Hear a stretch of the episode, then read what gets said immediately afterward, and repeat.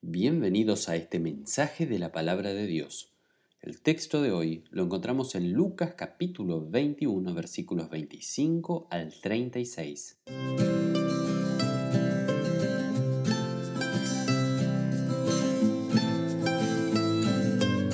Hace tiempo atrás se estrenó en Netflix una película titulada No miren para arriba la historia se trata de dos astrónomos que tratan de advertirle al mundo acerca de un cometa que viene rumbo a la Tierra y la va a destruir. La respuesta del mundo cuál fue? Los ignoró, siguieron cada cual en sus asuntos. Hasta el propio gobierno se tomó esta noticia de cierta manera a la ligera. Si bien esta película es de ciencia ficción, pero demuestra una realidad de nuestros tiempos. La gente no está ni ahí con lo que sucede. Cada uno está en sus asuntos, le importan más cuestiones superficiales que aquellas cosas que realmente importan. Lo peor es que el mundo sí va a terminar y el fin se aproxima. No sabemos la fecha, pero sabemos que el fin está cerca. No por la venida de un asteroide, sino por el regreso del Señor. Pero lo bueno es que hay salvación. Dios no quiere que la gente se pierda, que sea condenada, sino que todos sean salvos. La salvación viene de la fe, viene de creer en el Señor Jesucristo. Y nosotros, como iglesia, debemos advertirle al mundo acerca de su fin. Pero posiblemente nos pase también a nosotros como les pasó a aquellos astrofísicos. El mundo está en otra. Pero no por eso debemos callar. Nosotros como iglesia somos ese arca de Noé, que fue un instrumento de Dios para salvar a la humanidad de la destrucción. Así, cuando Cristo regrese por segunda vez, serán salvos los que estén allí, dentro del arca, dentro de la iglesia. Y los textos de este fin de semana hablan acerca del fin de los tiempos, acerca de estar preparados para la segunda venida de Jesús. Esta es una de las grandes profecías de tiempos muy antiguos, en donde siempre se llama a aquellos que la oyen a estar preparados a la expectativa. Leemos en Lucas capítulo 21 versículo 25-26. Habrá entonces señales en el sol, en la luna y en las estrellas. En la tierra la gente se angustiará y quedará confundida por causa del bramido del mar y de las olas. El miedo y la expectación de las cosas que sobrevendrán en la tierra hará que los hombres desfallezcan y los poderes celestiales se estremecerán. Las señales de las cuales habla Jesús en este pasaje son señales de cómo serán su regreso. El pasaje de hoy es una profecía en la que el Señor describe el inicio del fin. Un texto que nos ayuda a interpretar es el siguiente, el texto de Mateo 24, versículo 29. Inmediatamente después de la aflicción de aquellos días, el sol se oscurecerá y la luna dejará de brillar, las estrellas caerán del cielo y los poderes celestiales se estremecerán. Claramente, las señales en los astros del cielo no tienen relación con eclipses, sino con algo que aún no ha sucedido. El sol y la luna se apagarán, las estrellas caerán, el mar desbordará. Todos estos eventos causarán gran miedo y desesperación en el mundo. La segunda venida del Señor será un evento mundial causará impacto en todo el mundo. Pero ahora el diablo tiene entretenido a todas las personas o gran parte del mundo en otras cuestiones pasajeras. Y hasta nos entretiene a nosotros como cristianos y como iglesias en lo mismo, para que nosotros olvidemos esta realidad. Y Dios hoy nos llama a despertar, a mantenernos despiertos esperándolo. En medio de este panorama aterrador, Dios también trae consuelo para nosotros. Lucas 21, 27 dice así, Entonces verán al Hijo del Hombre venir en una nube con poder y gran gloria. Jesús en su primera venida vino humilde, débil, como un niño, como un bebé, invisible a los ojos del mundo. Pocos se enteraron de la venida del Salvador, solamente sus padres, los pastores y los sabios del Oriente. En la segunda venida no será así sino todo lo contrario, vendrá en poder y gran gloria, y será visto por todos. Y Lucas 21, 28 dice, y cuando esto comience a suceder, anímense y levanten la cabeza porque su redención está cerca. Cuando el mundo esté aterrado o desesperado, Jesús insta a que nosotros, sus hijos, nos animemos y levantemos nuestra cabeza porque nuestra redención estará cerca. Lo que es para el mundo destrucción y caos, para nosotros que somos la iglesia será redención, que también significa liberación y rescate. Una palabra que inevitablemente nos conecta con el Éxodo, porque en medio del caos y la desesperación de los egipcios, Dios libró a su pueblo. Y así también será en el fin de los tiempos, cuando en medio de la desesperación del mundo, Dios rescate y salve a su pueblo. Entonces el fin del mundo no debe ser motivo de miedo o desesperación para nosotros, sino para que levantemos la cabeza, porque nuestra salvación, nuestra redención está cerca. Luego de decir estas palabras, Jesús contó una parábola. Lucas 21, 29 al 33. Fíjense en la higuera y en todos los árboles. Cuando ustedes ven que brotan sus hojas, pueden saber que ya se acerca el verano. De la misma manera, cuando ustedes vean que todo esto sucede, podrán saber que ya se acerca el reino de Dios. Jesús usa el ejemplo de las estaciones, indicadores de la naturaleza para marcarnos en qué tiempo estamos. Sabemos que el verano se acerca cuando los árboles comienzan a llenarse de hojas. La enseñanza es simple. Así como el brote de las hojas anuncia el verano, así las señales anuncian la venida de Cristo que está cerca. Y Jesús aquí hace referencia en esta parábola a otra clase de señales, no las que se van a desencadenar en su regreso, sino aquellas llamadas señales de los tiempos, es decir, señales que sucederán antes del regreso. Y estas señales son anteriores.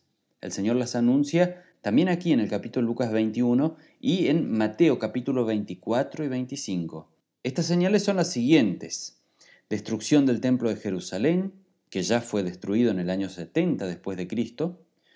Muchos falsos cristos harán muchas señales y engañarán a muchos. Esto también está sucediendo. Guerras y enfrentamientos entre naciones, impresionantes terremotos, hambre, pestes y enfermedades, grandes señales en el cielo, persecución a los cristianos, Jerusalén rodeada por ejércitos y pisoteada por paganos, el Evangelio predicado en todas las naciones del mundo, gran aflicción y crisis mundial Todas estas señales están dadas. Todas estas cosas han ocurrido.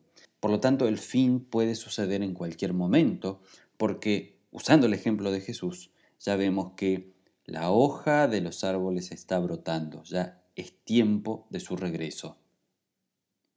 Y Lucas 21:32 dice, de cierto les digo que esto no sucederá antes que pase esta generación. Este versículo genera mucha duda y muchas preguntas. Pero el punto aquí es la palabra generación, genea en griego, que significa raza, generación o linaje. ¿A qué refiere Jesús con esta afirmación?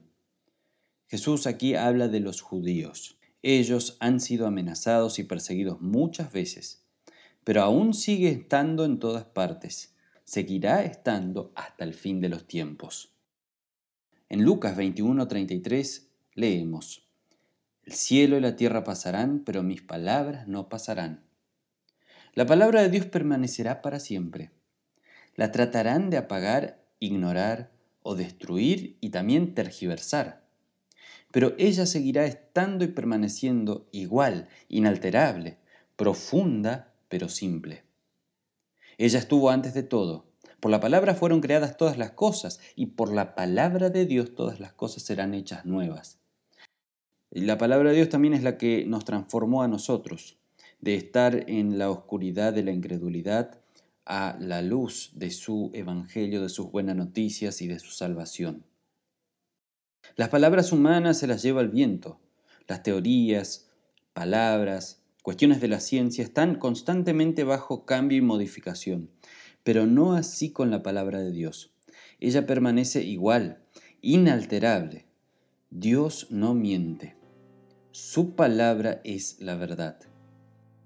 Dios en su palabra hoy te advierte para que dejes tu vida en pecado, para que despiertes, para que te arrepientas de tus pecados y para que no seas sorprendido en falta y que tu fe se termine enfriando para que cuando llegue el momento de Jesús o el momento del regreso de Jesús, seas hallado sin fe. Dios nos prepara para su venida y lo hace por medio de su palabra, a través de estas palabras que te estoy hablando, para que estés atento. Dios también hoy te llama a confiar en Él y sus promesas de salvación y restauración.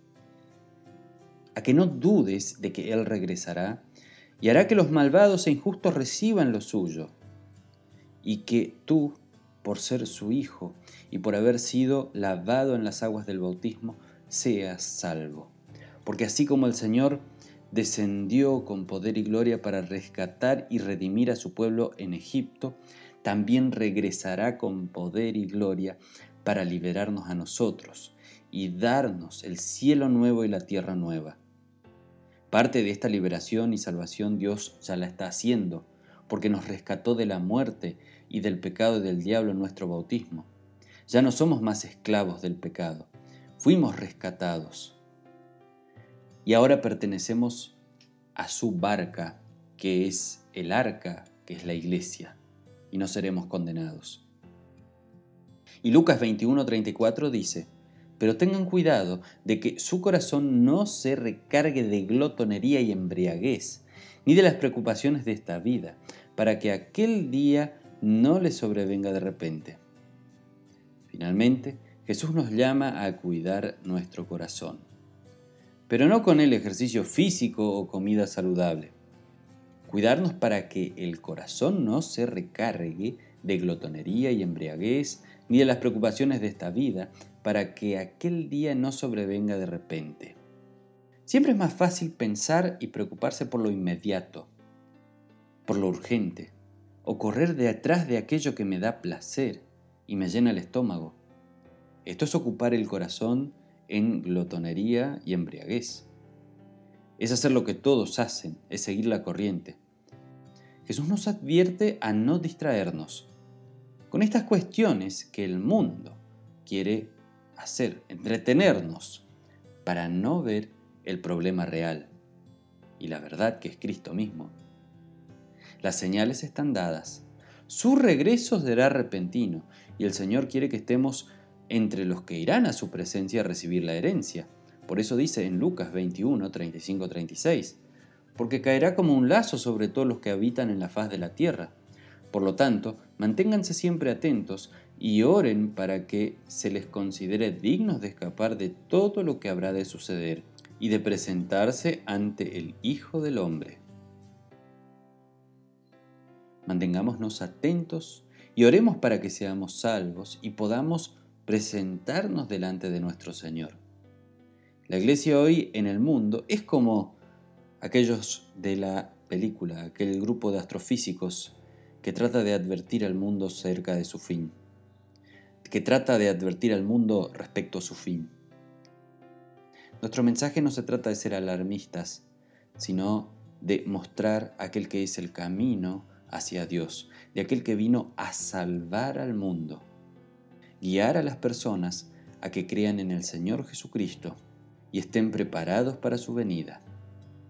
Hay quienes lo ignorarán, pero hay quienes creerán en nuestro anuncio, porque el mensaje no es nuestro, es el mensaje de la palabra de Dios que permanece para siempre y será eficaz hasta el último de los días.